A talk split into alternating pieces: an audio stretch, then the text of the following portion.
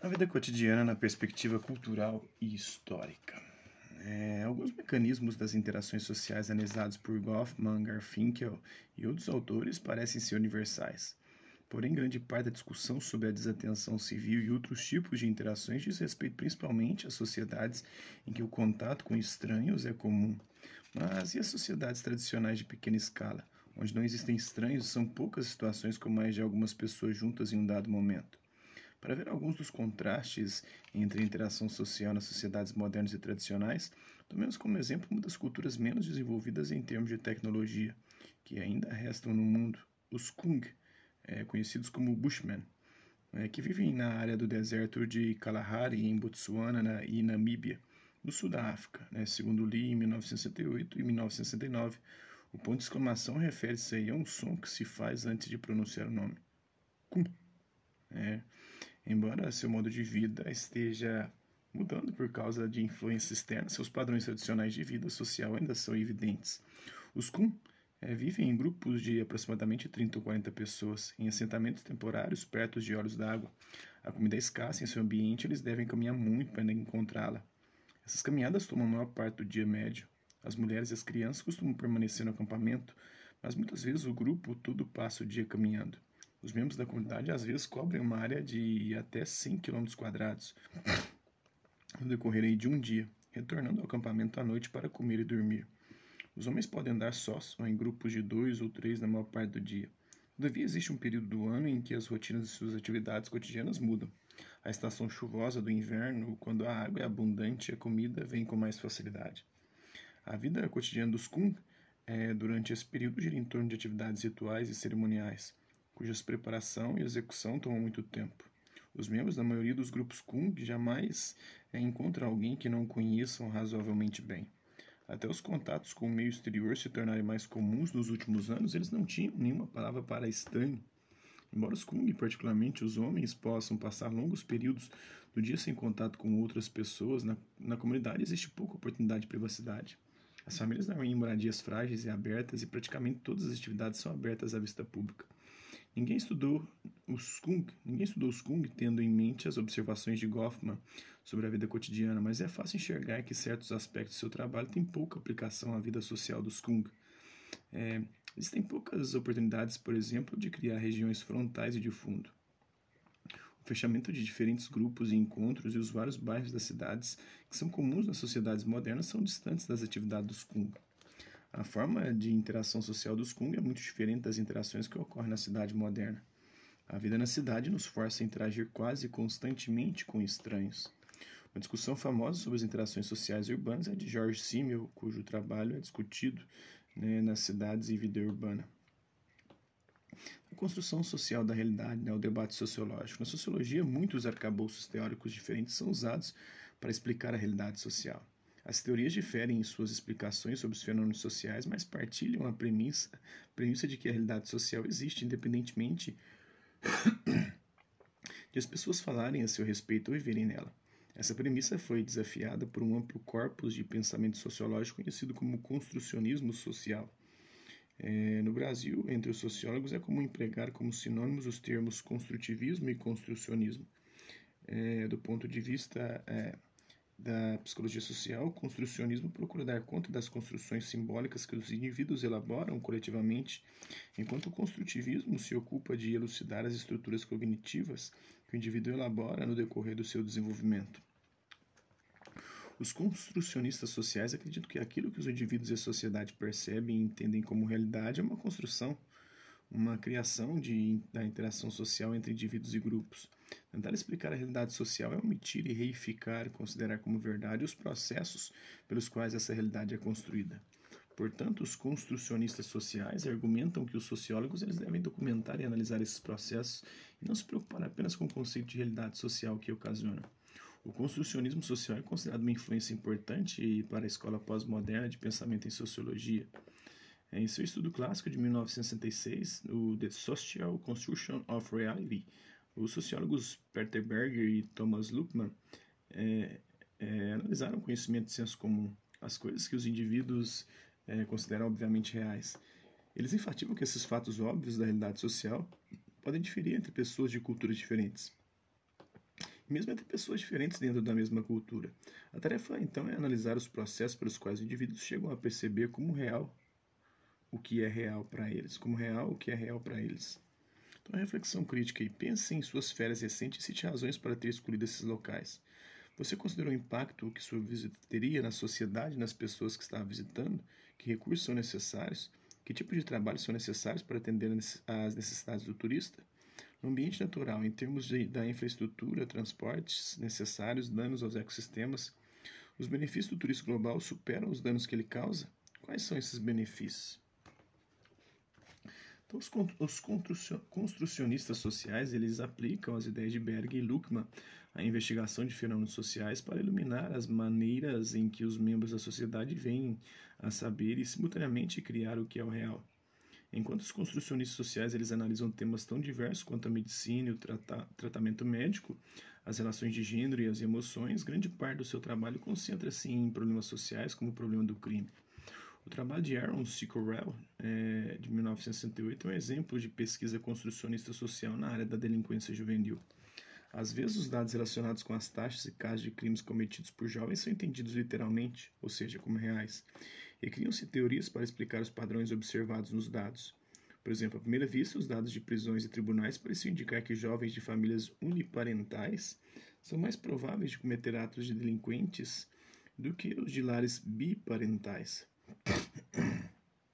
Alguns sociólogos, portanto, desenvolveram explicações para essa relação observada. Né? Talvez os jovens de lares uniparentais tenham menos supervisão, ou talvez não tenham modelos adequados. Parentais é com o pai ou com a mãe, né? E biparentais quando estão os dois. Em contrapartida, Sicoré observou os processos envolvidos na prisão e classificação de jovens suspeitos de cometer crimes. Ou seja, observou a criação dos dados oficiais da criminalidade. Ele descobriu que os procedimentos policiais para o trato de jovens delinquentes baseiam-se em visões de senso comum sobre como realmente são os jovens delinquentes. Por exemplo, quando jovens de famílias de classe baixa são presos, é mais provável que a polícia considere suas transgressões como resultados de má supervisão ou falta de modelos adequados, mantendo-os sob custódia. Os delinquentes de lares de classe alta, contudo, eram mais prováveis de serem liberados aos cuidados de seus pais. A polícia e os pais acreditavam que os jovens poderiam receber a disciplina adequada. Assim, as práticas da polícia servem formalmente para atribuir o rótulo de jovem delinquente com mais frequência para indivíduos de lares de classes inferiores do que para aqueles de lares de classe alta, mesmo quando jovens cometeram transgressões semelhantes. Essa atribuição gera os dados exatos que confirmam as relações contidas nas visões de senso comum. Por exemplo, que os jovens de famílias pobres são mais prováveis de se envolverem em crimes. O estudo de Sicorel mostra que, pela interação com outras pessoas na sociedade, transformamos nossas ações de senso comum sobre a realidade em provas independentes e objetivas da sua própria validade. O construcionismo social não está livre de críticos. Né? Os sociólogos Steve Volgor e Dorothy Pauluk, eh, em 1975, dizem que os construcionistas sociais buscam mostrar a criação subjetiva na realidade social, mas ao fazê-lo consideram certos aspectos seletivamente como objetivos e outros como construídos. Por exemplo, em análises que examinam quais jovens são rotulados como delinquentes, os construcionistas sociais muitas vezes afirmam que os comportamentos iniciais relatados para os jovens são idênticos. Portanto, quaisquer diferenças entre aqueles rotulados como criminosos e aqueles que escapam desse rótulo se devem à construção do próprio rótulo. Os críticos argumentam que o construcionismo social é incoerente ao apresentar os comportamentos iniciais como objetivos, enquanto diz que o processo de rotulação é subjetivo. Outros sociólogos criticam o construcionismo social por sua indisposição para aceitar forças sociais mais amplas como influências poderosas sobre os resultados sociais observáveis. Por exemplo, alguns críticos argumentam que, enquanto a realidade pode ser a perpetuação construída de visões de senso comum, essas visões podem ser causadas por fatores sociais existentes, como o capitalismo ou o patriarcado. Finalmente, o construcionismo social oferece uma abordagem teórica que difere radicalmente da maioria das outras abordagens sociológicas. Ao invés de pressupor que a realidade social existe objetivamente, os construtivistas sociais trabalham para documentar e analisar os processos pelos quais a realidade social é construída, de modo que a construção depois serve para confirmar seu próprio status como realidade social.